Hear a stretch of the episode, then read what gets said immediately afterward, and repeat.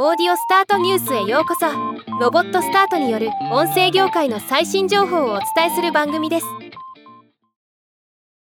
ポッドキャスト管理プラットフォームの Ausha がポッドキャスト検索最適化ツールをリリースしました。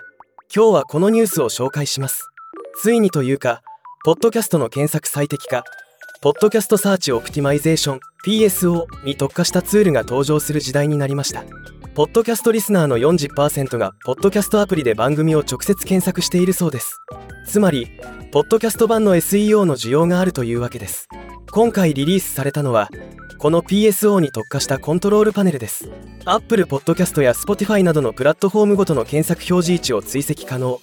検索キーワードの検索回数が多いのか少ないのかを把握可能になっています。